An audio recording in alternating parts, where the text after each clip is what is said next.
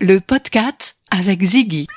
Ziggy, l'alimentation française et engagée qui redonne le pouvoir au chat. Et 10 euros vous sont offerts sur votre première commande avec le code PODCAT sur ziggyfamily.com. Le podcast en partenariat avec la revue Miaou, en vente chez les marchands de journaux et dans les librairies.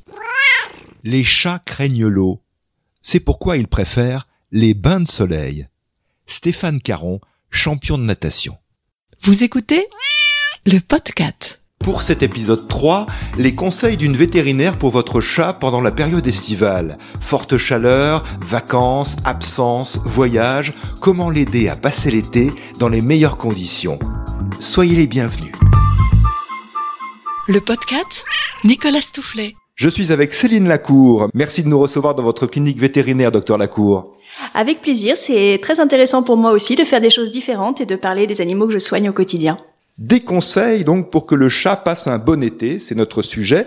Première question, Céline Lacour, le chat souffre-t-il de la chaleur? C'est vrai qu'on parle beaucoup des coups de chaud chez le chien, et le chien assurément est un animal qui passe moins bien ces périodes. Pour le chat, c'est beaucoup plus simple quand même. On considère que les chats euh, sont des animaux du soleil, ils aiment se prélasser au soleil, ils en ont d'ailleurs besoin pour synthétiser la vitamine D qui, euh, qui leur manque autrement. Alors bien sûr, les grosses chaleurs vont nous amener des chats moins vigoureux, qui vont passer plus de temps à dormir, qui vont peut-être avoir une respiration qui s'accélère un petit peu, mais pas de panique, on n'a pas besoin de les surveiller autant que leurs compagnons euh, à Il est quand même important de faire attention aux chats blancs et en particulier ceux qui ont le petit nez rose parce qu'ils adorent se prélasser au soleil et ils peuvent prendre des coups de soleil.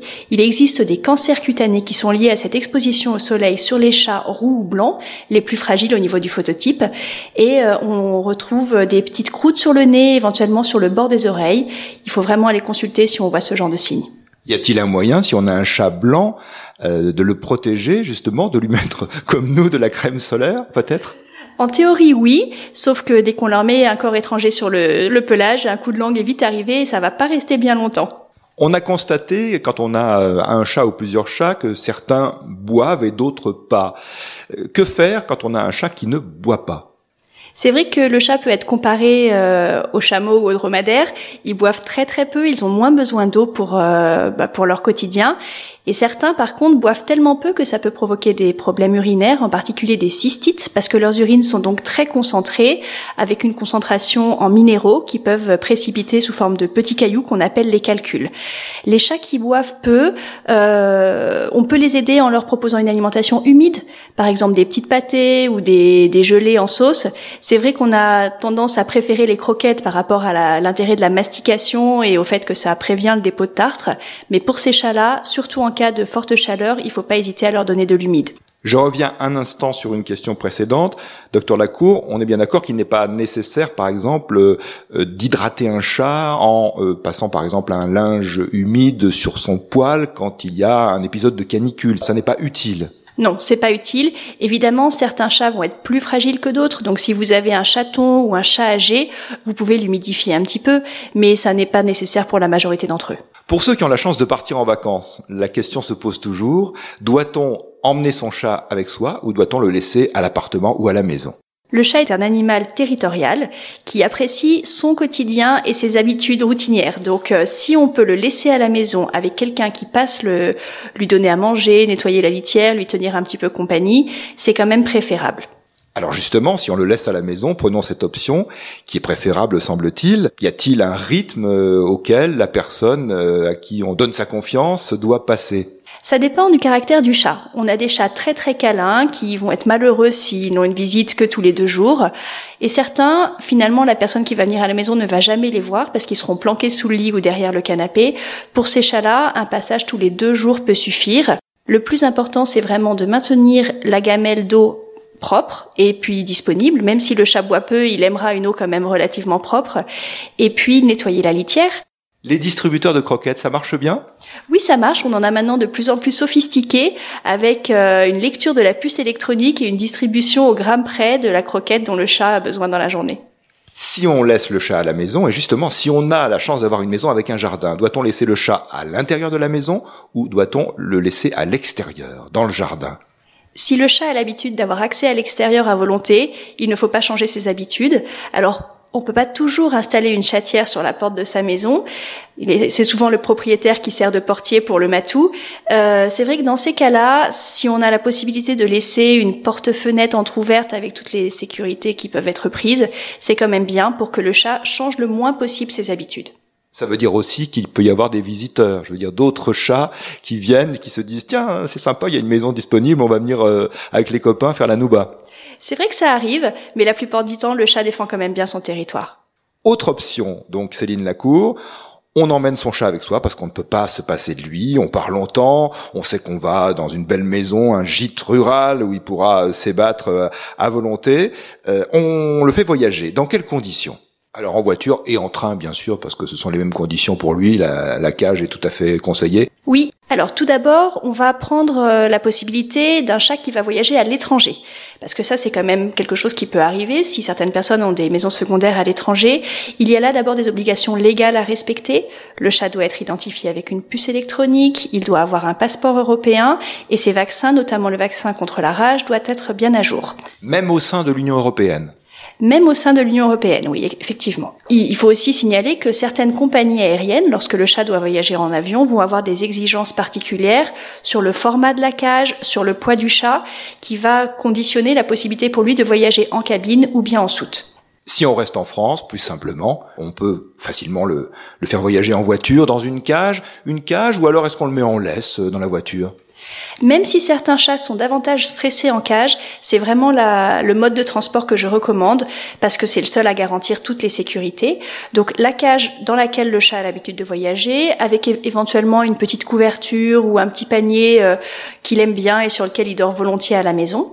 Cage fermée et si possible la cage posée sur le sol de la voiture à l'arrière du siège passager ou du siège conducteur. À cet endroit-là, il y a moins de vibrations, elle sera calée entre euh, la banquette arrière et le siège avant, donc même en cas de freinage, il n'y aura pas de, pas de risque que la cage ne se balade dans l'habitat si on a quand même un long trajet en France, si on habite le nord et qu'on va en vacances sur les bords de la Méditerranée, ça fait une grosse journée de voyage. Les humains vont faire une pause, plusieurs pauses même. Faut-il faire une pause pour le chat? Est-ce qu'il est important de lui laisser un peu euh, euh, profiter de, de l'air de pique-nique? Je le déconseille parce que euh, les colliers et les harnais sur les chats sont rarement correctement ajustés. Les chats sont tellement souples, c'est des asticots, hein, ils arrivent à se faufiler et malheureusement on entend des drames de chats qui se sont échappés sur les aires d'autoroute avec soit une impossibilité de les récupérer, soit une traversée dramatique euh, au niveau des voies. Puisque je déconseille de faire sortir le chat, il est bien évident que sur 10 heures, même s'il se retient, il y aura peut-être un petit besoin à faire. Donc il est préférable de prévoir des serviettes de rechange ou éventuellement des alaises. Et au moment où on change le chat, enfin où on change la serviette de la cage. Éventuellement, si on veut le faire boire un petit peu, encore que dans la majeure partie des cas, ils ne vont ni boire ni manger, surtout bien garder toutes les portes fermées pour éviter la fuite intempestive. Et au, cours du trajet, donc on n'ouvre pas la cage, même si on a des enfants qui veulent câliner le chat, ça n'est pas conseillé. Je le déconseille. Après, il y a quand même des gens qui, pensent, et peut-être à juste titre, hein, parce que personne ne connaît aussi bien son chat que son propriétaire, certains chats seront peut-être plus tranquilles en sortant de, de la cage. Pour ces chats-là, je recommande le port d'un harnais à préférer au collier parce que euh, plus maintenant et une petite laisse que l'on peut fixer dans la ceinture de sécurité. Alors ça, ça évite d'abord que le chat vienne se mettre euh, sur le, les genoux, voire dans les pieds du conducteur, et ça évite aussi qu'il se transforme en boulet en cas d'accident. Si le chat dans sa cage tout au long du trajet miaule, que peut-on faire? Il existe maintenant plein de présentations sous forme de gouttes, sous forme de gélules, sous forme de comprimés, euh, certaines très soft, homéopathie ou physiothérapie, d'autres un petit peu plus euh, fortes avec des tranquillisants qui peuvent aider les chats les plus anxieux. Quand on arrive enfin à destination, le chat euh, est aussi en vacances, il a le droit de sortir tout de suite? Il faut qu'il s'habitue un petit peu à ce lieu de vacances. Alors s'il s'agit d'une maison secondaire dans laquelle il a l'habitude régulièrement d'être euh, emmené, on peut le laisser sortir très vite. S'il s'agit d'une location, ponctuelle, euh, il est préférable de le maintenir à l'intérieur au moins 5-6 jours, histoire qu'ils comprennent bien que les valises ont été posées ici et qu'il va y séjourner un petit moment. Et pour mettre vraiment toutes les précautions de notre côté, pour le coup, je recommande de laisser sortir le chat uniquement en présence de ses propriétaires. Comme je le disais au début, les chats sont territoriaux, donc il va arriver sur un territoire occupé par d'autres congénères et il y a fort à parier qu'il se fasse mal accueillir. Et si on loue la même maison d'une année sur l'autre, est-ce qu'en 12 mois, le chat va, va retrouver ses repères tout de suite? Certains oui, d'autres vont être quand même déstabilisés. On peut les aider en branchant des prises de phéromones. Alors ça ne va pas permettre au chat de retrouver le chemin s'il va à l'extérieur et dans le jardin, mais en tout cas ça va lui permettre d'être apaisé dans cet environnement qu'il ne connaît pas. Ça se présente comme des prises à moustiques et les phéromones en fait ce sont des odeurs que chaque espèce va émettre pour se passer des messages. Nous nous n'allons absolument rien sentir de cette prise, mais dans les prises auxquelles je pense, euh, l'odeur émise est celle que la maman émet lorsqu'elle lorsqu'elle allait de ses petits, donc c'est une odeur qui apaise l'animal. Même si on arrive dans un lieu qu'il ne connaît pas, ces prises vont avoir un effet bénéfique. Oui, il faut attendre 24 heures pour que l'atmosphère soit euh, saturée de ces phéromones, mais au bout de 24 heures, il y aura un effet apaisant. Et pour ceux qui vont partir avec leur propriétaire, n'hésitez pas à emmener euh, antipuce, vermifuge, carnet de vaccination. Et sans vouloir euh, tenter le mauvais sort, c'est pas inutile de chercher l'adresse du vétérinaire de garde plutôt que de paniquer le jour venu, le, moment de l'urgence euh, arrivé, pour chercher à quel endroit emmener son animal. Merci pour tous ces conseils, docteur Céline Lacour, et à vous toutes et vous tous, à bientôt pour un nouvel épisode. Le podcast, également disponible sur Apple Podcast, Google Podcast, Deezer et Spotify.